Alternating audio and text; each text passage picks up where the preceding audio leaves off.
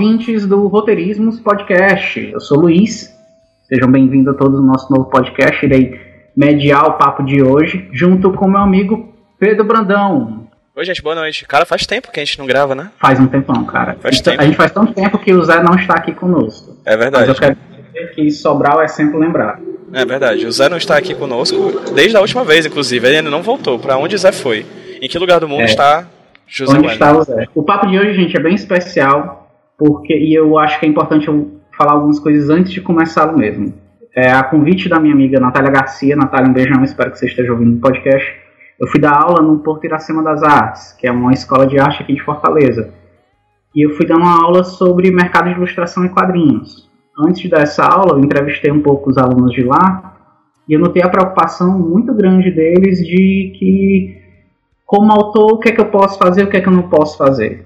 Convertendo em minu- miúdos, eu achei legal trazer o tema pra gente hoje, que é a responsabilidade do autor. Nós, como autores, temos qual responsabilidade, né? Então, pessoal, os alunos do Porto Iracema das Artes, a turma da Natália Garcia, um beijão para vocês, obrigado pelo tema, tema maravilhoso. E, lógico, não podia falar só eu, Pedro ou o Zé, eu chamei dois pesos pesados, duas pessoas que eu acompanho e curto muito o trabalho delas na internet, que é a Rebeca Puig. Diz oi, Rebeca. Olá, eu sou a Rebeca Puig, eu sou editora do Colônia Decote e eu sou roteirista. E a nossa grande convidada hoje, que é a Anne Caroline.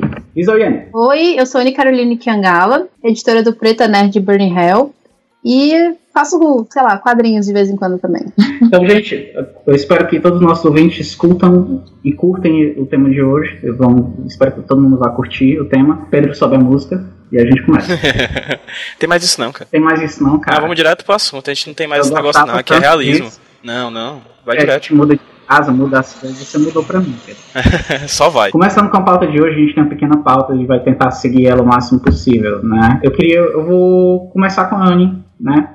O primeiro tópico que a gente traz, Anne, é autor e sociedade. Onde começa um e onde o outro termina, né? Qual a tua opinião sobre isso? Qual a tua visão, teu pensamento sobre em que momento o autor, ele é só autor, em que momento ele está na sociedade ou ele não está na sociedade? Há, há como separar essas duas pessoas ou não existe como separá-las? Bom, eu acredito que o autor e a sociedade, eles estão juntos, assim, não tem como pensar em um começa e outro termina, porque a sociedade forma o autor e à medida que o autor também ele se baseia na sociedade, no que a sociedade tem como imaginário, ele também ajuda a construir esse imaginário, né? Então é como se fosse um ciclo, a meu ver. Eu concordo com a Anne, eu acho que é muito difícil. é, a gente escuta bastante. é, muitas pessoas falam, tipo, ah, não, mas eu- é é um mundo fantástico, né? Porque muitas das coisas que se faz quando se fala de quadrinhos, etc., é sempre um universo. É, sempre não, mas muita, uma boa parte é um universo fantástico, né? Seja de fantasia ou de sci-fi. E as pessoas falam, ah, mas é, não é baseado na sociedade, porque é uma fantasia, é de mentira, etc. Mas é meio difícil você tirar o autor, que é a pessoa que está criando esse universo, que ela está dentro desse. de- dentro da sociedade, ela está suscetível a todos os parâmetros que a sociedade impõe, a todos os preconceitos, a todas as ideologias que a sociedade mantém, a moral e etc. E falar que esse autor está fora disso só para esse trabalho, assim. Então, eu concordo com a Anne, para mim é um ciclo. Uma coisa que começa e vai e termina, e termina e começa, assim. Enfim. É, quando a gente gravou sobre personagem, eu lembro que a gente estava discutindo sobre o que faz um personagem um personagem dentro da ficção, né? E uma das coisas que eu tinha levantado a questão, inclusive, era a questão da tridimensionalidade do personagem. Que o personagem tem, tipo, três dimensões, né? Uma dimensão interna, uma dimensão estética, é, de visual e uma dimensão social. Então, assim, o personagem de ficção, ele tem uma relação dele com ele mesmo, dele para com o outro e dele para com o todo. Eu acho que o, o artista, ele também, de certa forma, é personagem dessa história. né? Quando você tra- trata um, um cara que. alguém que produz uma história, ele não está desvinculado do seu período histórico. Ele é uma voz desse período histórico. E é uma voz que, que legitima ou que revoluciona em certas questões. Quando um começa e o outro termina, é uma, é uma dimensão muito embaçada, assim, você não tem como definir. Não há um limite, não há um- uma fronteira desenhada de onde começa um e termina o outro. Porque a gente é perpassado pela sociedade o tempo inteiro e a gente perpassa a sociedade o tempo inteiro. A gente produz coisas pro, pro social, né? A gente não produz pra gente de certa forma. Se um quadrinho tá dentro de uma, de uma gaveta, ele não é um quadrinho, né?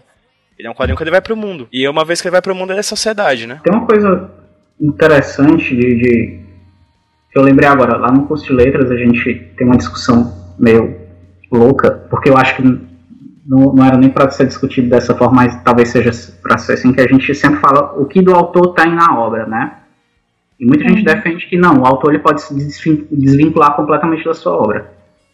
E, enfim, a maior parte das pessoas não acredita nisso. Porque não importa, o fato de você, ó, oh, eu vou falar hoje sobre ursinhos fofinhos simples fato de você ter decidido desse tema já, já diz alguma coisa de você como autor dentro dessa obra, né? E eu acho que tem bem a ver com isso. A gente pode tentar desvincular o autor da sociedade, mas realmente a Anne já foi logo direto, direto no ponto. Não tem como você separar as duas coisas ele sempre de alguma maneira vai refletir a sociedade dele, sempre vai refletir alguma coisa do, do mundo onde ele está inserido, né? É, Anne, primeiramente, quando, quando você produz quadrinhos ou quando você escreve seus textos, como você se vê em relação à sociedade? Bom, é, como eu autora, acho importante... Né? Como autora, no caso, desculpa, como autora. Eu tento partir de uma, digamos que uma honestidade intelectual, assim, tipo, de que de quem eu sou no mundo, né, e o que eu quero, o que, que eu posso fazer em relação a isso que isso, essa linearidade eu acho que é o que norteia o meu trabalho, assim. Mas aí, no caso, tanto quanto como autora como analista também, assim, porque é, as pessoas costumam. Você estava falando mais cedo sobre a questão do curso de letras ter essa treta em relação a autor ser ou não desvinculado, e, e é meio que isso, assim, eu, eu acredito que o autor é parte da sociedade e que tem que estar, tá, sabe, marcado, assim, eu todo lugar te fala X, eu quero Y, sabe? E eu tento partir disso aí, assim, porque normalmente quando as pessoas acham que o autor é neutro e pode ser qualquer coisa e pode escrever sobre qualquer coisa do jeito que quiser, isso parece que é um ponto de vista de pessoas muito criadas, assim, que não precisam se preocupar com, com a mudança. Cara, tipo, é, eu acho que não, não tem como, como autora, quando eu escrevo as críticas no Colan e etc., eu tô sempre, de certa forma, afastada da obra que eu tô criticando e colocado dentro da sociedade que a gente vive, né? Então, quando eu faço as críticas, eu tô sempre pensando eu tô sempre muito preocupada com o meu lugar de fala, eu tô sempre muito preocupada com quem é o meu interlocutor, é, e eu me preocupo com o que o, a pessoa que escreveu aquilo que eu estou criticando, ou que criou aquilo que eu estou criticando, qual é a sociedade em que ela está inserida. Porque não tem como eu criar uma coisa, é, eu fazer uma crítica é, desse ponto, falando do ponto de vista de quem escreve é, criticamente né, sobre, sobre cultura pop, é, não tem como eu fazer essa crítica sem pensar qual é o meu lugar dentro da sociedade que está consumindo isso, né? Então, é, é, essa parte é importante. Assim como quando eu estou criando, aí já criando cultura pop de maneira né, não criticamente, eu também estou preocupada com isso, porque eu quero que meu trabalho mostre a sociedade, eu quero que meu trabalho reflita a sociedade, mas eu preciso saber também como que eu vou fazer isso de uma maneira que seja positiva, ou que esteja realmente criando, fazendo uma crítica, né? Eu não consigo, eu, tipo, eu não consigo me afastar da sociedade na qual eu tô inserida, porque é tipo, é uma coisa que não existe para mim, eu não tenho essa possibilidade, sabe? Eu não consigo assistir uma coisa sem pensar em como aquilo tá me representando, em como aquilo tá é, mostrando qual é a nossa sociedade, o momento da nossa sociedade agora. Eu tô assistindo, desculpa, eu vou fugir um pouquinho dos quadrinhos, só porque esse é um exemplo muito. Não, mentira, eu não vou fugir dos quadrinhos. Vou falar da questão do é, do Nick Spencer né, na, na, no Capitão América é um negócio muito louco, assim, quando você para pra ler as coisas que o Nick Spencer está escrevendo com o Capitão América e, e, todo esse papo dele de que precisa ver um afastamento, não é, é um Capitão América que não é político, né, e logo esse Capitão América e tal, e você fica tipo, não, brother, porque você é um cara que tá completamente cheio de privilégios, é por isso que ele, ele acha que ele pode se afastar da sociedade, né? Eu costumo dizer que é muito difícil você ver um, um autor que fala que ele. Não, eu, o que eu escrevo não tem nada a ver com a sociedade, é um, um mundo de fantasia. É, ou essa questão de ser um personagem apolítico. É muito difícil você ver isso e o autor não ser um cara branco e super privilegiado, né? Mas é mais ou menos isso, sabe? Tipo, é, você para mim é muito importante eu saber quais são os meus, os meus privilégios e qual é o meu lugar dentro da sociedade, porque apesar de eu ter muitos privilégios, eu continuo sendo uma mulher. Então, quando a gente fala de quadrinhos, é, a representação ainda é muito problemática. E para mim, como autora, tendo essa consciência de que eu sou uma mulher e tendo essa, toda essa consciência de que, como a nossa sociedade funciona e de como isso é, se, transporta, se, é, se transporta para a cultura pop, como criadora de cultura pop, eu tenho essa preocupação de fazer um trabalho mais interessante que mostre represente melhor a nossa sociedade, pelo menos no que, no que quer dizer a questão de diversidade, né? Ontem eu estava lendo, inclusive o Capitão América Sam Wilson, estava lembrando da, da Rebeca, que ela escreveu um texto sobre Capitão América, Hydra, essas coisas todas do Nick Spencer. E eu tenho acompanhado o quadrinho desde a da novíssima Marvel. E uma coisa que eu acho muito doido é que no começo ele não tinha tanto essa ideia de, de sou neutro. E os quadrinhos tinham uma, um potencial interessante, por um lado, assim, tipo, de, de, de trazer aquele clichê do Cavaleiros das Trevas, das TVzinhas e tal, né, que interagem mas questionar essa coisa do, do, do, estadunidense médio republicano e não sei o quê, ao mesmo tempo que no arco que eu tô lendo agora, que é da, da mensal desse mês, o Capitão América São Wilson, tipo, tá passando edições inteiras, tipo, transformado em lobisomem.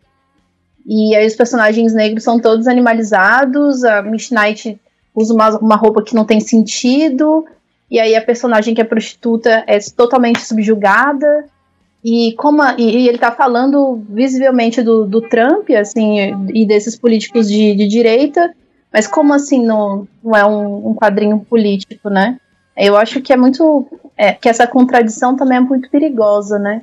Porque ele fala que não é político, mas está falando de política o tempo inteiro.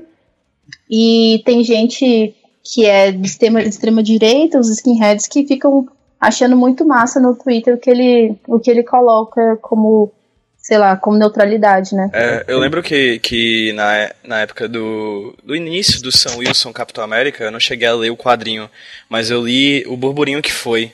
E lembro que a Fox News, né, fez algumas matérias extremamente atacando né, a linha editorial da Marvel, dizendo para tirar a política dos meus quadrinhos. Caramba, sério, tirar a política do Capitão América? O cara que nasceu dando um soco na cara do Hitler. Tipo, qual é a lógica, sabe? Não, não, não existe lógica, assim. E é sempre uma neutralidade. Esse, discurso da neutralidade é muito adequado pro status quo, né? A neutralidade ela é muito, ela é muito boa pro conservadorismo, assim, aparentemente, né?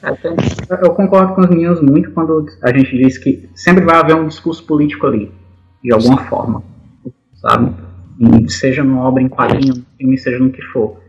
E aí a gente tem aqueles díspares, né? O meu quadrinho diz isso, mas o meu autor, quando não está escrevendo, tem esse tipo de posicionamento no Twitter no, ou, em qualquer outra rede social.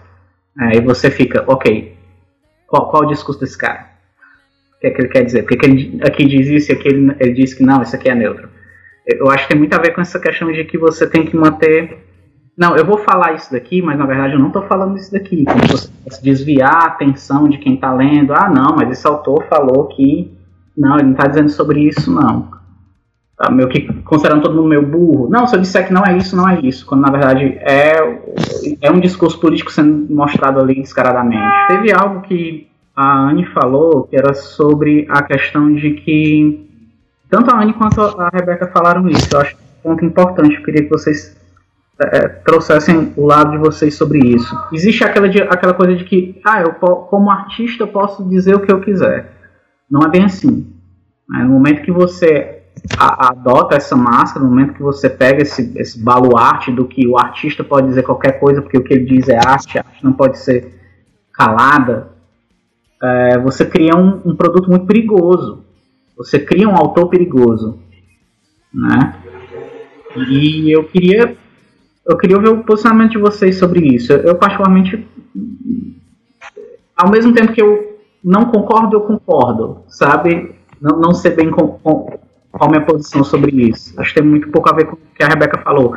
Pô, tudo bem, eu posso falar isso, mas eu tenho que eu dentro da sociedade, eu como pessoa, eu como mulher, é, é, os privilégios, os privilégios que eu não tenho tenho uma pergunta oh. a fazer, complementando o que o Luiz falou. Há coisas que não podem ser ditas? É, esse, esse, esse lugar de tipo, ah, tem coisa que não pode ser dita, É, e também essa questão, né, se eu entendi direito, a pergunta do Luiz é sobre se o artista é responsável por tudo, é isso, Luiz? É, é meio isso sim. Será que ele é responsável? Será que ele tem que assumir a responsabilidade por um discurso que ele, é, que ele toma muitas vezes de outro, né? É, eu, eu acho assim, eu acho que quando você coloca uma coisa no mundo, quando você está criando uma coisa e você está colocando no mundo, você está assumindo um risco. É, por exemplo, tenho um, e é um risco assim que é, muitas vezes é muito difícil de você calcular o que, que é que isso vai isso vai dizer. Mas ao mesmo tempo isso está ligado também com aquilo que a gente falou antes, né? Que é você consegue tirar o artista da sociedade? Eu acho que não. Eu acho que é, é impossível, assim, como um artista você está completamente desligado da sociedade na qual você está vivendo e, e, e, estar completamente desligado da sociedade enquanto você está escrevendo ou criando alguma coisa. É, tem um documentário na Netflix sobre um cara que escreveu o Guia da, do Anarquista das Bombas. É um negocinho, eu não me lembro o nome do livro agora direito. Que é um livro que ele escreveu quando ele tinha 19 anos, ele tem um passado super conturbado ele era muito novo, com 19 anos, ele escreveu esse livro, e era um livro na época que ele escreveu na época que, que os Estados Unidos estavam passando por toda a questão dos, é, dos movimentos sociais da década de 70, etc. Quando Columbine aconteceu, né, o massacre de Columbine nos Estados Unidos, é, eles trouxeram esse livro à, à tona de novo, por quê? Porque ele começou -se a se dar conta de que esse livro estava sendo usado, um livro que tinha sido feito com um outro propósito, mas que ensinava a construir bombas, ensinava, ensinava, por exemplo, a transformar uma shotgun numa, numa granada. E, enfim, era um livro que ele passou a ser usado por essas pessoas que cometiam coisas extremas. E tem algumas pessoas que veem uma ligação entre esse livro e, por exemplo, os livros é, de os livros de ensinamento de iniciantes da ISIS, por exemplo. Então, é uma coisa que é muito complicada. E esse cara escreveu esse livro quando ele tinha 19 anos. Não tinha como ele saber aos 19 anos que 20 anos depois um garoto ia entrar numa escola e ia matar todo mundo. É, tendo lido o livro dele, né? Ele ter escrito esse livro também não necessariamente faz dele responsável é, por Columbine, claro. Mas a gente também não, eu também não consigo tirar daí, tipo, eu consigo entender, é, sabendo a história desse, desse, dessa pessoa, desse cara, eu consigo entender de onde veio a ânsia de escrever esse livro aos 19 anos, sabe? Porque ele escreveu isso. E ele mesmo diz que existe, é, que talvez exista uma relação entre o que é, essas pessoas sentem e o que ele sentia, como ele se sentia com 19 anos. Mas isso não quer dizer que ele seja essas pessoas. É muito difícil a gente falar de responsabilidade, se, se o autor é responsável por tudo que as pessoas tiram da obra dele. Eu não vou dizer que, tipo, que as, o, ele é responsável pelo garoto de Columbine ter é, cometido os assassinatos que ele cometeu. Não. Mas ele é responsável pela obra dele. É claro que ele tinha 19 anos, ele era muito novo, foi há 30, 40 anos atrás. Mas se eu hoje escrevo uma coisa, coloco no mundo, e essas pessoas, as pessoas absorvem isso, e dessa história eles tiram um, um, teor que é um discurso que é neonazista, como, sabe, eu preciso pelo menos voltar para minha obra e, é, e revisar isso, sabe? Por que as pessoas estão tirando isso? Porque eu sou responsável por aquilo que eu coloco no mundo. Se eu escrevo um texto, mesmo no Colan, quando eu escrevo um texto e eu vou falar, por exemplo, quando eu vou falar sobre pedofilia ou quando eu vou falar sobre um assunto que é tão delicado e tão pesado como esse, eu preciso fazer uma pesquisa, eu preciso é, não pode ser um texto que eu vou sentar numa tarde e escrever, sabe? Porque eu, a partir do momento que eu joguei uma coisa no mundo, as pessoas vão interpretar elas de diversas maneiras. E, e, algumas pessoas vão entender o meu ponto de vista, outras pessoas não vão entender, e outras pessoas vão pegar o que eu escrevi e dar um 180, sabe? Então, eu sou sim responsável como autor por aquilo que eu coloco no mundo. Eu não necessariamente sou responsável pelo que as pessoas vão fazer com aquela obra que eu colocar no mundo ou como as pessoas vão interpretar. Mas pela obra que eu coloquei no mundo, eu preciso ser responsável. Senão a gente vive num mundo de responsabilidade. Senão a gente vive num mundo em que, por exemplo, o Trump pode agir do jeito que ele age, sabe? Ele pode falar, acusar a mídia de ser, a mídia americana de ser mentirosa porque ele quer. Porque essa é a história que ele botou na cabeça dele. Sabe? A gente precisa ter essa responsabilidade. Eu acho que não é uma coisa de tipo, não é uma responsabilidade criminal talvez, dependendo do, do limite ali que você traça, talvez em algum momento isso, isso seja uma responsabilidade criminal. Mas é uma responsabilidade, sabe? Você está botando uma coisa no mundo, se, sabe? E, e, querendo ou não, a gente precisa ver isso como uma profissão também. Sabe? Obviamente, a vida de ninguém entra nas minhas mãos como as, nas mãos de um médico que está fazendo uma cirurgia. mas esse é o meu trabalho. E eu preciso ser responsável pelo meu trabalho. Ninguém mais pode ser responsável pelo meu trabalho. Tem que ser eu. Eu acho que é mais ou menos isso. Não sei se eu respondi. Eu adoro quando tu não responde, porque tu responde bem. Não é? Assim também. Eu fico aqui aplaudindo e. Não, respondeu não. Que ótimo. Por favor, continue não respondendo assim. Eu concordo totalmente com a Rebeca, assim. Mas eu, eu fico pensando também, por outro lado, que é, talvez seja uma, uma ideia de falsa simetria, tipo, essa ideia tipo, de que as pessoas não podem falar o que, o que querem, assim como quando a gente censura um artista por fazer uma obra preconceituosa, ele está sendo, sei lá, censurado, porque assim, é assim como pessoas que, tão, que são muito privilegiadas não são é, privadas de falar o que elas querem ou agir como elas querem, ou oprimirem quem elas quiserem, é, também não existe, sei lá, ditadura do cacheado, sabe? Essas viagens, racismo uhum. reverso e tal. Então, eu não acredito que seja a mesma coisa dizer que é, fazer uma crítica ao Nick Spencer da vida, por exemplo. Porque se, um, se alguém que é de extrema direita está curtindo o que ele faz, quer dizer que tem alguma coisa errada. É, ele pode até não ter intenção, mas aqui eu acho que essa coisa de intenção, de, de coração bom, não sei o que, essas coisas não ajudam muito quando a gente pensa em questões sociais, né? Então, é, a intenção dele, positiva ou não, é, uma, é, uma, é um posicionamento político que se transforma em produto e que rege a vida das pessoas, né? Então, eu acredito que os artistas, os autores, um, tem, devem sim sempre se responsabilizar pelo que fazem, assim. E a gente tem que se responsabilizar também pelas críticas que a gente faz ou deixa de fazer também no, no, nos nossos veículos, assim, porque fazer uma, uma, crítica ou não fazer também são posicionamentos políticos, né? Pô, eu escrevi um tempo atrás um texto que chama Crítica não é censura, né? Que eu acho hum. que é muito, para mim resume muito o que é quando a gente escreve, por exemplo, quando a gente critica o Nick Spencer, ou quando a gente faz uma crítica a um produto que foi lançado, etc. Eu falo, olha, tipo, é, tem uma responsabilidade aqui no discurso, etc. Tal, ou, é, isso está apresentado de uma maneira equivocada, etc. Muita gente vem e fala, ai, mas isso é censura, vocês estão censurando. Não, gente, crítica não é censura, sabe? Porque, tipo, eu não tenho poder de lá nos Estados Unidos, entendeu? Virar pro, virar pro, pro chefe da Marvel ou da DC e falar, então, gente, demite Nico Spencer e esse outro brother, porque não está dando, sabe? Eu não tenho esse poder. O poder que a gente tem é de fazer a crítica, entendeu? E tentar fazer as coisas irem um pouco sei lá, melhores, sabe? Trazer alguma coisa melhor. Mas as pessoas insistem que porque você escreve um texto fazendo uma crítica a alguma coisa, você está censurando, para as pessoas não, não, procurou no dicionário o que significa censura de verdade, né? É, é isso. Até porque, tipo, que tipo de censura é essa que vem depois que a mensagem já está transmitida, né? Uhum. A, censura, uhum. a censura, essencialmente, ela é prévia, né? É. Ela tem que, ela é feita antes da mensagem ir ao ar, né? Antes dela ser uhum. publicada. A censura, necessariamente, ela é impedimento de de falar, não de depois de falar. Uhum. E, e, eu acho que essa discussão é interessante. Inclusive, Rebeca, eu utilizo muito esse teu texto em sala de aula, viu? Sempre tem alguém para dizer, mas professor, isso é censura, puta pariu. Aí eu digo, não, gente, censura é se fosse o governo de um país e olhasse e dissesse, todas essas histórias têm que ser lidas e elas não vão ser publicadas porque elas falam sobre bolo de milho, eu odeio bolo de milho. Adoro bolo de milho.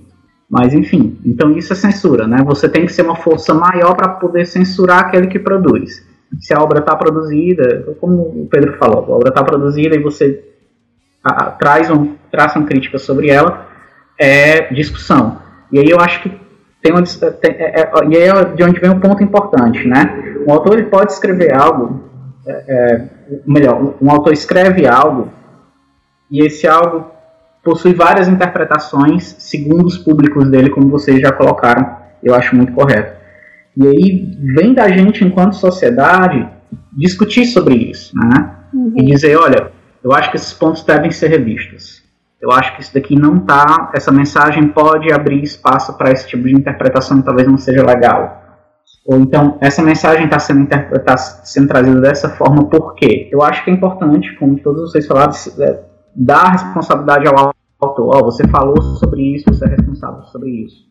Mas também tem, eu acho que tem, nós como consumidores de cultura pop, não só produtores, a gente também tem a responsabilidade de chegar, ei, isso aqui não tá legal. Uhum. É, isso, isso, aqui precisa ser revisado. E isso é importante para a própria linguagem, cara, para o próprio mercado. É importante que a gente dê o devido valor ao mercado. Tipo, ah, isso aqui é só entretenimento, não precisa ter tanta seriedade. Não, gente, tem que ter, sabe? Isso é uma forma de valorizar a própria arte que a gente tanto gosta. Então agora falar uma coisa interessante, que eu vou lembrar de duas frases, assim, meio míticas, mas que eu acho que funcionam para isso.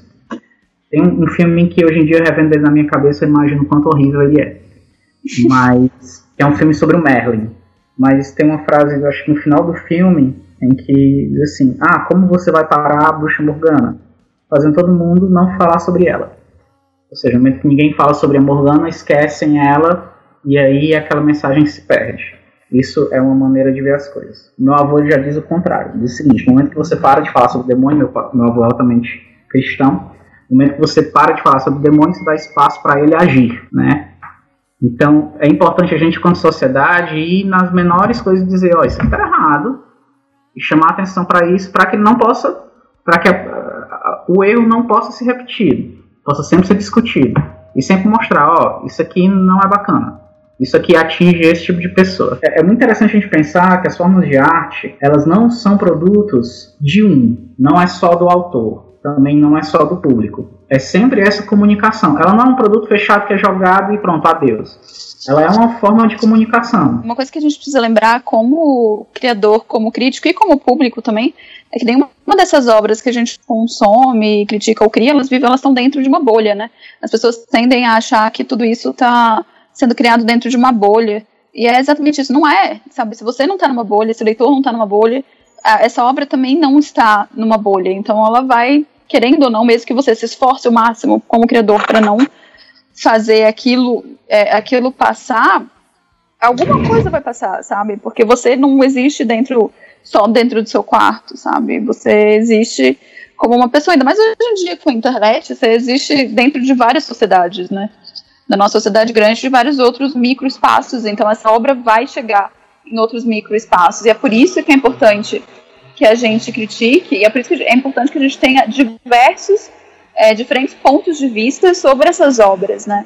Não é só o meu ponto de vista, é o ponto de vista da Anne, é o ponto de vista de vocês, é o, é ponto de vista do, do Yobombu. É importante que a gente tenha diversos, é, diferentes pontos de vista, porque às vezes as pessoas falam umas coisas que tipo, você nem se tocou, sabe? Você nem, nem te atinou para isso. E tá tudo bem, sabe? Você, tá num processo de, de aprender e de escutar os outros. E é, eu acho que, acho que esse é o rolê da, da, crítica ser censura, das pessoas acharem que crítica é censura. É porque a gente não tá acostumado a, a trabalhar com o fato de que às vezes a sua opinião ela não tá certa, às vezes falta, falta informação né? Eu puxo até uma coisa que a Andy falou, que é o lance da. da quanto mais. Ela não falando inteiramente isso aqui, acho que eu, eu, li em algum texto dela. Quanto mais privilégios a pessoa tem, mais cega ela fica para certas coisas, né? Eu diria que de repente não é nem a pessoa fica mais cega, porque às vezes você conhece pessoas que são bem privilegiadas e são tipo surpreendentes, sabe? Mas eu acho que o privilégio ele dá a oportunidade de não pensar sobre isso. Mas não significa que as pessoas sempre não pensem, né? Eu gosto de pensar nessa por aí, assim. Às vezes pensa, inclusive, ao contrário, né? Utiliza o privilégio para fazer aquela manutenção social. Não, continue. Você usa uma obra de arte para poder. Não, continua aí, do jeito que tu tá. É dessa forma. É, tem gente que é cego tem gente que não quer ver, né? São. É. Tipo, e uma coisa só que a Rebeca tinha falado, Luiz, que me chamou a atenção é sobre ah. o fato da gente errar, né? É tão difícil, né? Admitir que a gente erra. Acho que é talvez seja uma das coisas, uma das maturidades de artistas que demora-se mais para poder acionar esse nirvana superior que é o admitir estar errado, né? É, admitir que está numa caminhada, né? É sempre importante você saber que você passa por um processo e esse processo vem inclusive da, do reconhecimento de você como autor, o tipo de mensagem que você está levando. A gente falou de vários exemplos assim de que poxa, como isso é errado, poxa, isso tem que ser discutido. Mas e quando a gente dá a voz às vozes que muitas vezes não não tiveram chance, não foram ouvidas, que, é que a gente pode tirar disso daí, pessoal? É, e vocês tinham falado sobre a questão de, de a, a, assumir a culpa, né? De, de você, como criador, é, aceitar que você está errado ou que existe. ou receber crítica, né? E, é, e é isso, assim, eu, eu, me lembro quando eu comecei a estudar roteiro, então eu fiz um curso no Canadá, e a primeira coisa que você aprende, que os professores falavam quando você chegava na sala era falar. é, falar, você, você precisa quebrar seu ego, sabe? Porque quando você tá falando de cinema, se você é um roteirista e você tem ego, tipo, esquece, você não vai durar seis meses, porque o diretor tem um ego que é 20 vezes maior que o seu, e ele vai fazer o que ele quiser com o seu roteiro. Então, é, você precisa quebrar esse ego para isso e para você poder também escutar crítica. Eu acho que como artista a gente tem é, artista tipo é, é ególatra sabe? Tem, tem artistas uhum. que não são tanto, tem artistas que são. Gente, tipo, eu, eu, eu escrevi, sabe? Eu queria, quando eu sempre escrever um, um, roteiro de longo, ou, ou escrevendo um quadrinho, etc., que eu sempre escrever, você tá criando um universo, sabe? Você tá achando que você tá no direito de contar essa história. Então, tipo, rola um. Tem um negócio de ego aí, por, por mais que você seja uma pessoa que aceita crítica, etc. E, e é importante isso. E eu acho que essa é a dificuldade de muitos criadores, assim, da gente, de, de escutar essas críticas é, esse ano teve o Ladies Comics e eu não consegui colocar numa lista de papel todos os quadrinhos de São Paulo, quadrinistas de São Paulo que eu acho que precis, poderiam ter aprendido alguma coisa no Ladies. E tinha muito pouco homem no Ladies. Muito pouco homem, sabe? Tipo, que eu me lembro de cabeça tinha o Kurumin que fez o negócio com a. O, o, o workshop com a Love Love Six. Que, tipo, uhum o Kuren, ele é mó de boa, sabe? Tipo, você pode nem precisava estar tá ali, sabe? Mas ele tava, ele mandou o, ele mandou o, o negócio para participar e tal, porque tinha uma seleção. Tinha, eu escrevi um texto sobre como tinha pouco homem, sabe? Foi engraçado, inclusive, porque tiveram uns quadrinistas homens que compartilharam, do tipo, é, olha só que importante. Eu pensando, brother, não te vi lá. Você não tava lá, você, você precisava, sabe? Então, tipo, é um negócio que as pessoas, elas esperam que a gente. Primeiro que elas esperam que a gente chegue, pegue na mão delas e fale, fale amigo, vem cá Deixa, vamos conversar sobre o seu ego, sobre qual é o problema dessa, dessa, dessa sua criação. E aí, se a gente está numa situação, por exemplo, esse texto que eu soltei era a terceira versão do texto. Que a primeira versão eu cheguei chutando, chutando porta, arremessando botina, etc. Aí a Clarice falou, mas que talvez você pudesse diminuir um pouco o tom, assim. Aí eu falei, beleza, eu vou tentar ser mais didática e etc. Então, essa já é a terceira versão do texto que originalmente eu tinha escrito. E é muito difícil, sabe? Eu sei que é difícil, porque eu também crio coisa. E eu sou muito privilegiada, sabe? Tipo, eu sou mulher, mas eu sou branca, eu sou de classe média, eu tive a oportunidade de estudar fora, sabe?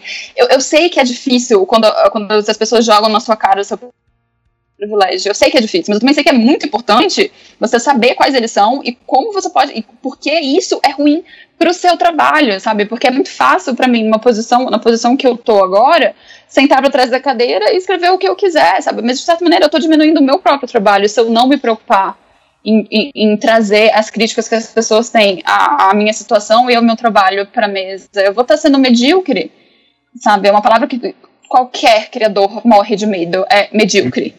E todas as vezes que eu usei essa palavra para criticar ou para falar é, ou para falar isso é um trabalho medíocre porque a representação é ridícula, porque olha essa mulher de, de biquíni lutando contra etc. Mas é, porque é um, é um trabalho medíocre, porque o autor não quer ir além, sabe? Uhum. Ele se recusa a aceitar qualquer tipo de crítica, ele se recusa a aceitar que o trabalho dele está inserido dentro, dentro de um negócio. Eu acho que uma das coisas mais importantes como criador é quebrar o seu ego. Porque, cara, tipo, sei lá, você vive no mundo da magia onde a boemia deu certo e as pessoas bebem em Paris até de madrugada, sabe? Tipo, eu não sei em que mundo do artista você vive, sabe? Mas, tipo, essa não é a realidade. Então, sabe, esse rolê do ego é muito difícil. Tô, legal falar do, do Encontro Ladies Comics, a gente teve uma experiência parecida aqui com Desenquadradas. Desenquadradas foi um evento organizado pela Ruth, minha esposa, a noiva do Pedro, a Amanda, né? São estão bem à frente, são bem engajadas mesmo. Elas criaram um evento, acho que foram dois ou três dias, não foi, Pedro? Foram dois dias, foi um fim de semana. Foram dois dias, foi um final de semana, né? Com autoras mulheres dando oficinas, dando palestras. É, e abriram, era aberto, você não pagava nada. E tinha pouquíssimos homens. Você contava gente é, é, é, que, que era marido e esposa, que era marido e namorado, que estava ali de staff. Sabe? A gente estava ali ajudando elas, a estava levando mesa, organizando a, a, as, as salas, né? E tinham pouquíssimos caras. E no final do evento aconteceu a, as meninas completamente à vontade falaram sobre as experiências delas de abuso. E os caras se juntaram num canto, sabe? Ficaram. Você notou todo, todos os, homens assim meio que enclausurados num cantinho só. Quando acabou o evento, todas as meninas se juntaram, foram conversar e vários caras ficaram num canto separados, distantes. E eu disse, meu irmão, esses caras não perceberam como foi importante isso aí. A Lava você estava aqui, a Ana Coller, a Ana Keller, a Chris Pepper estava. Foi, foi, um encontro bem legal. E teve meio que esse, esse segmento que se falou. Tipo, os caras preferiram virar as costas, não dizer, ó, nem chegar e dizer, ó, vocês fizeram um grande evento. Eles só se juntaram, botaram o rabinho entre as pernas, foram pro cantinho deles. E, e o que dava para sentir esse lance do ego. Ou essas meninas vieram falar dos problemas delas, de drogas, esperava, sabe? E não, aquilo era importante para a produção.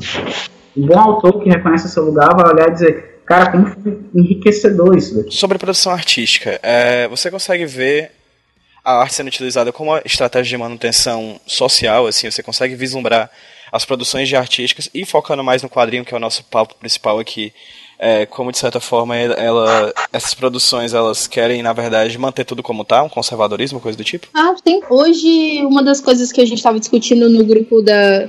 no grupo fechado do Preta Nerd Bunny Hell foi a, a escolha da Alice Braga para representar a doutora Cecília no novo filme do, do, do X-Men, né? E um dos pontos que, que, surgiram na discussão toda era foi o embranquecimento do Roberto da Costa, que é um personagem tipo bem, sei lá, terciário, né, no, no, no universo Marvel, que, que, tem crescido com o tempo. E, e o Roberto e, e, assim é um personagem que começou negro, menos de 10 anos depois ele já estava já, já era branco e hoje em dia é um, um personagem que que a marca dele é assim ser brasileiro, né? Que pra gente é, é uma coisa que, sei lá, transparente, né? O que é ser brasileiro pra gente, né? E a partir dessa, dessa tentativa de manter o status quo é, que a gente vê no, nos filmes, que é tipo, usando personagens com.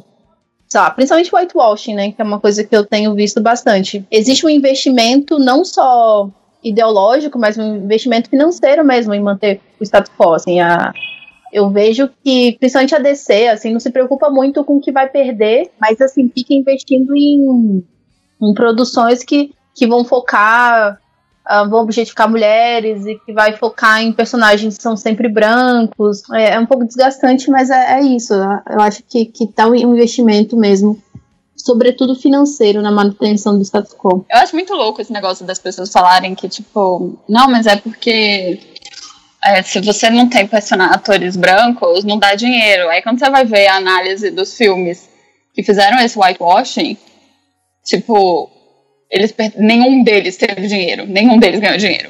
In the Shell nenhum fracassou deles... redonda, redondamente, né? Não, Ghost in the... eu assisti Ghost in the Shell, não tem nada demais esse filme. E, tipo, escutar a, a Scarlett Johansson falar que o nome dela, é, o nome dela é Mokoto é tipo, não, gente, não é. Sabe? Não, não existe um universo em que seu nome é Mokoto. É tipo, é desesperador, assim. Mas é, essas, essas obras, elas, tipo, elas não, não elas não fazem dinheiro. E, e, isso é uma coisa. Então, esse discurso do tipo, não, porque é, isso, isso é uma coisa que tem dinheiro, ah, é uma adaptação. Eu acho que existe aí, quando, por exemplo, falamos sobre o Death Note agora. É, que tem essa adaptação, né, pro, do, do Netflix e tal. Aí esse pessoal, eu, eu acho que aí, tipo, existe toda uma questão de, tipo, tá, uma adaptação. Eu até conversei com o Léo do Yobombu sobre isso um tempo atrás. É uma adaptação, não é. Você não tá. Você tá eles não estão adaptando como foi é, Ghost in the Shell. Né? Eles estão trazendo a história para Seattle, nos Estados Unidos. Então, em teoria, tá adaptando para os Estados Unidos. Então, é whitewashing, não é whitewashing? A resposta para isso é: as pessoas estão reclamando porque um dos atores é negro sabe? Não, tipo, é whitewashing, não é whitewashing. Cara, eles estão reclamando porque um dos atores nesse filme não é branco, sabe? Porque o detetive lá, eu não conheço o Death Note. Eu só sei o que a Clarice me conta. Então eu não conheço Death Note. Mas a resposta é essa, sabe? Tipo, ah, esse, esse, esse, esse ator é negro, então isso é ruim. Mas, tipo, enquanto nenhum deles é asiático, tá tudo bem.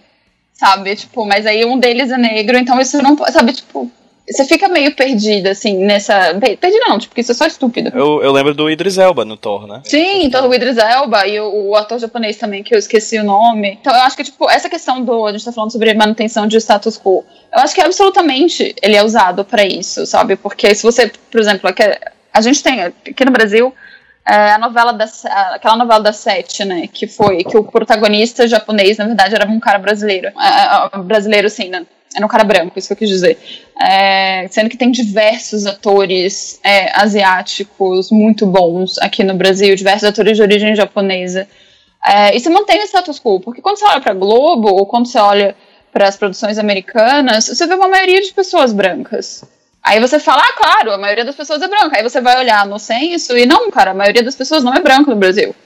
Sabe, as pessoas negras, eh, elas são muito mais do que pessoas que, que se consideram brancas, de acordo com o censo, sabe? Então, sei lá, é um negócio, tipo, é sim usado para fazer manutenção de status quo. E para mim, voltando um pouquinho para os quadrinhos e voltando para Nick Spencer, é isso que está acontecendo, sabe? Porque você tem esse monte de revista que avança, é, que vai começa a contar uma história diferente. Você tem o, a revista de Wakanda, que agora foi cancelada, etc. E as pessoas estão contando uma história diferente, sabe? Só que aí você entra com o problema de que o, o mercado de quadrinhos nos Estados Unidos, ele se recusa a evoluir.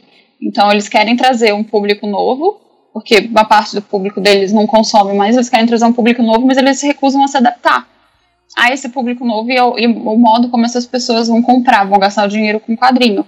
Aí tem um monte de gente que culpa o quê? A diversidade. Quando, na verdade, exatamente por não aprender a como funciona esse mercado novo que ele quis trazer, quem está perdendo é eles. E por fazer isso, eles vão contando, vão contando, mantendo esse status quo que é esse discurso do Nick Spencer de que pode, todo, todo mundo precisa ser apolítico, de que o Capitão América, ele se chama Capitão América, mas ele precisa ser apolítico, ele não pode até levantar uma bandeira, tipo, é ridículo isso. Ele não pode levantar uma bandeira, etc. Ele tem que vestir a bandeira, não levantar, né? É, tipo, sabe, tipo, brother, olha seu escudo, sabe? Mas, assim, é, é, é tipo, definitivamente, arte é usar tipo, nazismo, sabe? o uhum. maior exemplo, sabe? Tipo, Liechtenstein lá, eu esqueci o primeiro nome dela. Ela, ela tipo, as pessoas. Eu, eu tenho pavor na faculdade, eu, eu tive uma professora que falava que. Não, porque você precisa separar a obra da artista. Gente, eu vou separar nada de nazismo, não, gente. Você, tipo, imagina, gente, toma vergonha, sabe? Separar a obra da artista. Toma vergonha, gente. Uma, uma, artista que criou um negócio que foi pro, produzido para uma guerra, sabe? Tipo, para nazismo, sabe? Tipo, um negócio. Uhum. Como você vai separar isso? Sabe? É, é, é são arte é usada como manutenção. Aqui no Brasil a gente teve durante a ditadura. É claro que a gente tinha aquelas coisas que conseguiam escorrer, etc. Mas os festivais de música, eles eram, eles eram criados como uma maneira de divergir, de, de divergir não, de tipo desviar o olhar da população para pro, os problemas da ditadura, né? Claro que lá Beijo dentro tinha os... Roberto Carlos.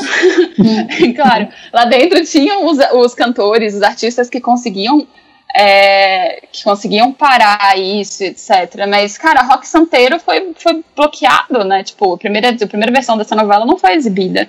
Então, é obviamente que a, é, a arte é uma coisa que é utilizada para manter o status quo. E quando ela é utilizada para tentar quebrar esse status quo, é aí que as pessoas ficam desesperadas e com medo que, meu Deus, estão tirando meu doce sabe? Que é o que está acontecendo agora, como é essa discussão maior que a gente está tendo. Me lembrou muito é, o impacto que eu tive quando eu assisti Luke Cage, que assistiu eu e minha esposa, foi a gente, poxa, é, que série legal, que série é, é, tem os seus pontos a discutir com certeza, mas parecia algo diferente dos outros produtos da série da Netflix.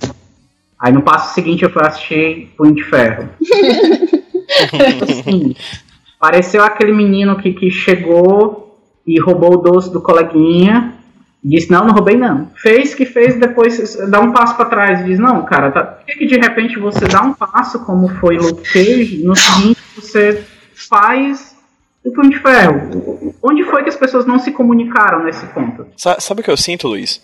É que hoje em dia as produtoras de conteúdo, e aí eu coloco tanto a Marvel quanto a Netflix, elas querem agradar a gregos e troianos, sabe?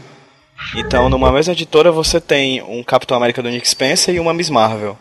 Você tem uma, um Luke Cage, uma Jessica Jones e um Punho de Ferro. Sabe? Tipo, você parece que quer pegar todos os públicos, né? Como você tem uma segmentação de produtos, umas linhas, franquias diferentes, você acaba querendo pegar o cara da, de esquerda e de direita, né? A mina uhum. e o uhum. mano, o cara branco e o cara negro, entendeu? Você quer todo mundo ali consumindo as minhas coisas. E aí parece que a, a a crítica ou a, o ódio pra, por algum desses produtos, assim, a raiva que gera, o backlash que gera algum desses produtos, vale a pena. Porque afinal tá gerando buzz pros produtos deles. Pedro, eu acho, eu acho meio complicado a gente dizer, ah, eles querem agradar todo mundo, sabe? Uhum. Porque eu entendo quando tu fala que ah, é o lance de, de você criar o burburinho, e o burburinho traz ibope. Não sei, eu não sei até onde isso é certo ou errado, sabe? Eu realmente não sei. Alguém tem alguma opinião para completar? Ah, eu acho que, tipo, é que aí a gente entra numa discussão, que é. A gente até tentou falar sobre isso numa live umas semanas atrás, que é na discussão de que, tipo, você tá comprando cultura pop, né? Então é um mercado. E fazer, levantar essa discussão toda, pensando que é uma questão que é o um mercado, que tem alguém que tá ganhando dinheiro com isso, e que quem tá ganhando dinheiro de verdade com isso são grandes corporações e 1% e etc. É, eu acho que existe, tipo, do ponto de vista mercadológico, faz sentido que eles queiram agradar todos os públicos, sabe? Mas eu, particularmente, tento dar uma humanizada nisso, pensando que, tipo, obviamente, que nem é, Star Wars não tem a Rey e o Finn porque a Disney é um amorzinho, sabe? Não. Porque eles, eles se deram. Mesma coisa com a diversidade, etc. Tipo, nos outros lugares. As pessoas se deram conta que tinha uma porcentagem do público que não estava comprando, que não estava consumindo, e eles querem trazer esse público, esse público, que eles querem o dinheiro desse público, né? Então, eles fazem essa, esses avanços, digamos assim, é, muitas vezes por é, uns avanços em passos de formiguinha, para trazer esse público para o mercado. E a gente, como consumidor, aí a gente consome isso, né? Tipo, por exemplo, é, é a, a, a Star Wars estava lá. Tipo, se eles não tivessem evoluído a representação Star Wars, eu não sei para que eles iam fazer uma terceira franquia de Star Wars, sabe? Porque, tipo, a segunda franquia foi uma porcaria, né? Tipo, tem cinco pessoas que gostam dela no mundo. E uhum. aí você vai fazer uma terceira franquia, sabe? Se você não vai evoluir, se você não vai pra frente com isso, se você não vai trazer isso, você não vai levar essa história para frente, para um futuro, digamos assim, ou trazer ela para o presente, de certa forma, não existe razão para você fazer isso. E a gente, como consumidor, a gente cai nessa coisa. Então, é, por exemplo, tem muita coisa. O Netflix aqui no Brasil, sabe? Netflix no Brasil é, tem um monte de stand-up de comediante brasileiro que é tipo de vontade, vontade de botar fogo na televisão e, e cancelar a assinatura, sabe? Só que ao mesmo tempo eles têm muitas coisas legais também. Então, eu vou deixar de consumir o Netflix porque tem essas coisas ruins. A gente entra num lugar difícil, sabe? E se essas grandes corporações não abraçarem a diversidade, como é que a gente vai continuar? É, como é que a gente vai trazer essa discussão? Sabe? Que nem teve é, Cara Gente Branca, é, esse, esse ano teve é, Jessica Jones, que é uma série que tem muitas falhas em questão de representação feminina, só que ao mesmo tempo trouxe uma discussão muito grande sobre violência contra a mulher sabe? Eu me lembro que na época que a série saiu, é, o Colan teve vários textos disso, teve, teve, teve é, uma moça que fez um, um, relato pessoal sobre como Jessica Jones é, tocou ela, etc. Então a gente precisa olhar criticamente o fato de que essas corporações estão tentando abraçar todo mundo, mas ao mesmo tempo essa questão toda de, de discussão também está sendo, é, eles também estão trazendo isso. A gente está falando sobre um monte de coisa porque esse é um assunto que não está saindo é, da mídia, né? Eu não sei, é muito complicado falar sobre isso, sobre uh, eles estarem tentando abraçar todo mundo porque eles não querem perder dinheiro, porque se você for parar pensar do ponto de vista capitalista, isso faz sentido. Mas ao mesmo tempo eu também não consigo é, achar ruim é, que eles estejam trazendo coisas é, que eu gosto, que eu quero consumir e sabe? Porque tá junto dessas outras coisas que são zoadas. Antes tu fez dois textos bacanas. Quem faz os textos sobre as séries Netflix? Tu fez um bacana sobre o Luke Cage, Luke Cage é o nosso herói, e depois tu fez uhum. outro texto também bem bacana sobre a questão do Punho de Ferro. Eu, eu queria ter ponto de vista com relação a como foi assistir essas duas séries. Acho que tu viu também na sequência. Eu assisti as duas assim que saíram, assim. É, a experiência de assistir Luke Cage foi fantástica, assim, porque é, nos quadrinhos me incomoda bastante coisa, sabe?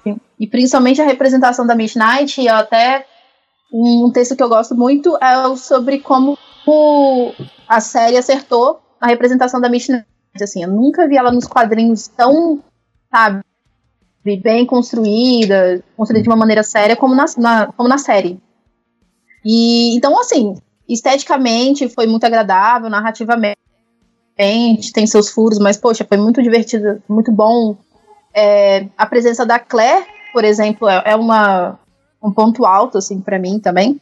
que é o que salva, na minha opinião, foi o que salvou o Punho de Ferro, assim, porque o Punho de Ferro é uma série que teve, de repente, o azar de ter vindo depois de muitas séries boas, e de, não sei se, se ela tivesse vindo antes, a gente teria achado ela tão ruim, porque ela é só mais ou menos, assim, eu acho que pra ela ser ruim falta muito, sabe aquela coisa meio, passa meio batido, né?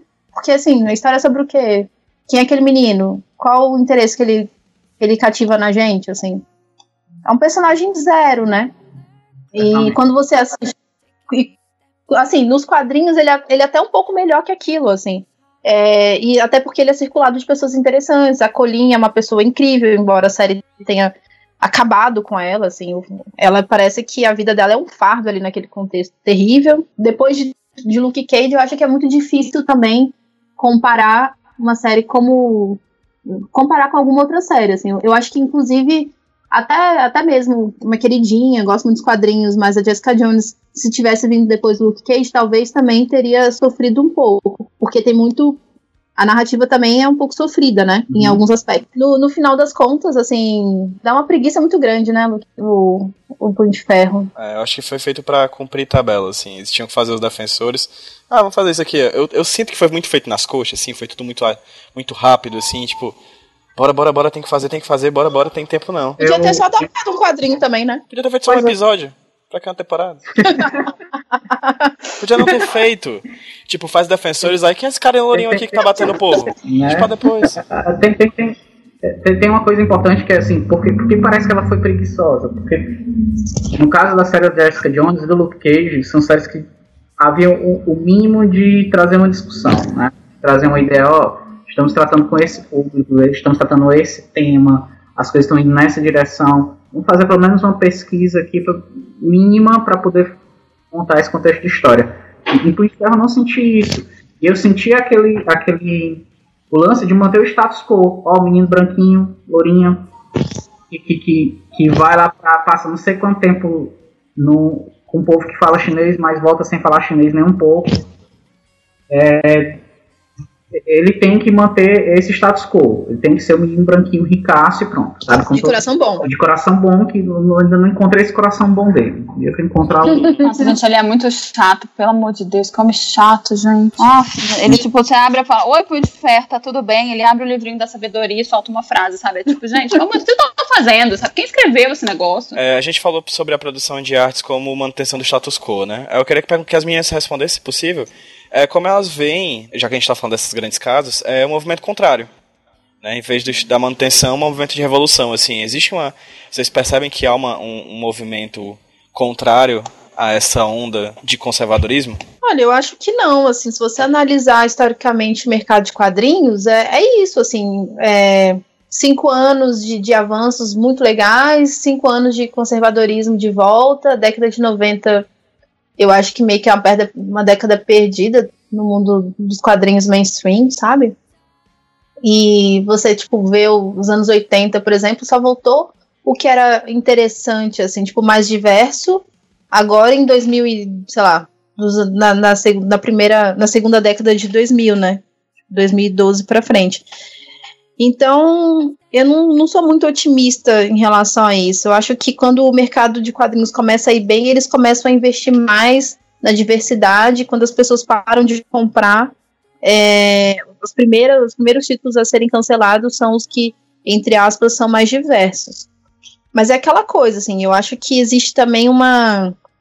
Assim, eu sei que vai ficar parecendo um pouco de teoria da conspiração tal.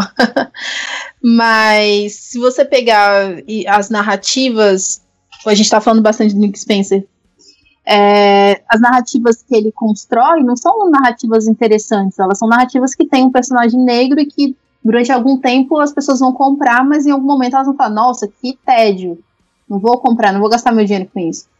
É, Agora, se você. Aí, ou então, eles fazem isso, ou eles colocam o Bendis, aí o Bendis faz uma história, faz um, uns arcos super legais, mas aí logo tiram ele para colocar numa coisa que dê mais dinheiro, aí colocam um qualquer, e aí vai pro água, por água abaixo de novo, sabe? Então acho que, que é meio que cíclico, meio que orquestrado mesmo. Eu acho que se existe um movimento, ele tá exatamente no, no quadrinho que é independente, né? Mas porque eu, eu concordo com o que a Anne fala, assim, eu, eu tendo a ter uma, uma visão um pouco mais positiva das coisas.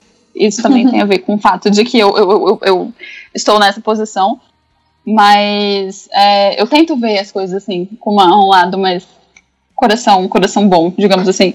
Eu, eu também acho, no final, olhando toda essa confusão que foi com o rolê da diversidade na Marvel, está acabando com os quadrinhos da Marvel, etc e tal. E a década, o que foi a década de 90 nos quadrinhos mainstream, é um limbo sem fim, né? Então, eu, eu tendo a concordar com a Anne, sim, que existe essa, essa questão do ciclo, e de onde a gente vai, etc. Eu gosto de pensar que a cada ciclo fica um pouquinho melhor, talvez, quando a gente passa pelo, pelo rolê de, de inclusão e de diversidade. Mas acho que se existe um movimento que está ainda contra isso, definitivamente é um movimento que está no, nos quadrinhos é, mais autorais e nos quadrinhos mais independentes, né? Obviamente, a Marvel, a DC e as outras editoras grandes, elas acabam puxando é, esses, esses criadores para dentro deles, né? Tem a a Noelle Stevenson, né, do... Ah, eu perdi o nome dela. Ela tá no Imbatível Garoto Esquilo? Eu achei que ela estivesse entrando no, no outro da Marvel agora. Não me lembro agora, mas ela, ela enfim, enfim, ela fez muito sucesso nos quadrinhos independentes, né, com a, com a Nimona e com Lumberjanes, etc. E aí a Marvel puxou ela. Então, eu acho que se existe um movimento de, de mudança, de tentar quebrar isso, ele tá vindo do quadrinho independente e como eu disse, as empresas elas absorvem essas coisas porque elas sabem que faz dinheiro. Mas eu também gosto de achar, e porque eu crio essas coisas de maneira mais comercial também, é, eu gosto de acreditar que as pessoas que estão dentro dessas empresas, elas tentam trazer essas pessoas exatamente para tentar trazer alguma coisa de nova para o mercado, né? uma coisa mais abrangente, mais diversificada. Tendo a pensar um pouco como a, a, a Rebeca nesse sentido, eu acho que há uma mudança, ela ainda é muito pequena, muito tímida em alguns pontos, mas ela existe, né? É, e realmente os quadrinhos independentes são os que mais têm falado. É, é aquele lance que a gente falou do, dos passos, né? Ainda é uma parte da jornada, não é a jornada completa. E no momento em que essas vozes começam a se tornar mais altas, vem uma força enorme, tiram a tua presidente do poder e assumem. Então, é, é, é existe um movimento muito forte também para calar essas vozes, né, para invisibilizá-las e tudo mais. Queria agradecer novamente as nossas convidadas, a Rebeca, a Anne. Sempre nas nossas despedidas a gente fala um pouquinho e vende o nosso jabá, né? Então eu me chamo Luiz Carlos Souza, estou roxando o podcast de hoje, agradecendo imensamente vo a vocês. Eu espero que essa discussão possa ir para outros lugares. Então, o Preta Nerd ele é um blog sobre é, representação e Nerdandade Preta Feminista, então a gente está sempre lá atualizando contextos e análises sobre cultura pop no geral. E vocês podem encontrar a gente no, no site mesmo, pretainerd.com.br, um, no Twitter, Preta e Nerd, e no Instagram, Preta Nerd Burning. Muito obrigado, Anne. A gente eu espero poder ter outras oportunidades para convidá-la e poder conhecê-la pessoalmente, assim como conheci a Rebeca um dia. E Rebeca, por favor, fale um pouco sobre você, venda seu jabá. Bom, eu sou a Rebeca Puig, eu sou editora no Colã Sem Decote, que é um site que fala sobre representação é, com viés feminista dentro da cultura pop. Então, se a treta está no Colom, provavelmente. E é isso, eu também faço parte do Guardiões da Pipoca, que é um, um programa de rádio online que fala sobre cinema e sempre com esse viés de representatividade, porque não dá para tirar isso da minha pessoa.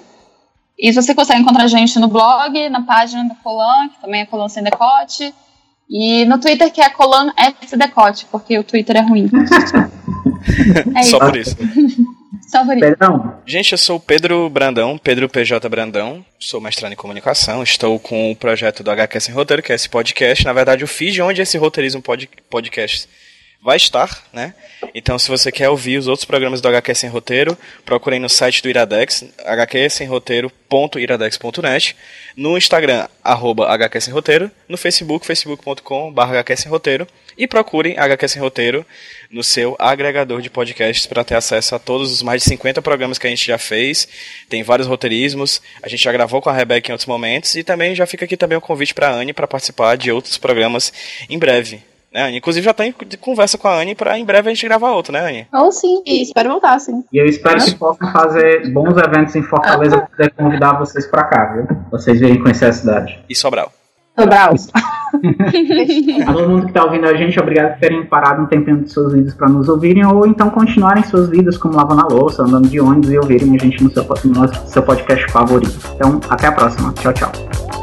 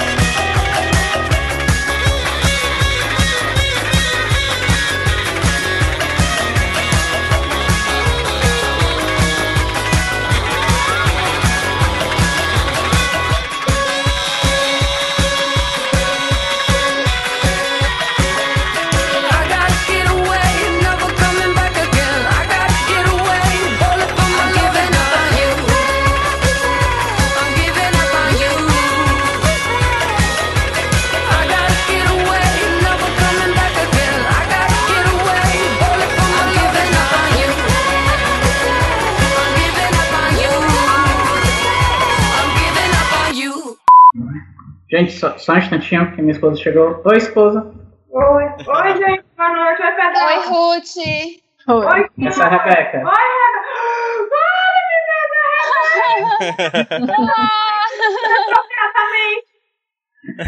Rebeca. Rebeca. Olha, meu Deus. Oi, gente. Boa noite. Peraí um minuto pra acalmar. Oi, Ruth. Vou sair, vou ficar calada, vou jantar. Boa noite, gente. Boa noite, meu amor. Boa noite. Ai, gente. Ruth, melhor pessoa. Eu queria perguntar se alguém tem alguma coisa mais a acrescentar antes da gente dar as nossas considerações finais, nossa voz de despedida. Você é lindo, Luiz. Obrigado, cara. Eu queria dizer isso mesmo. Você, cara. Fica à vontade agora. Eu não, podia, eu não podia desligar essa ligação sem dizer Eu só isso. queria dizer uma coisa. Sobral. Pronto.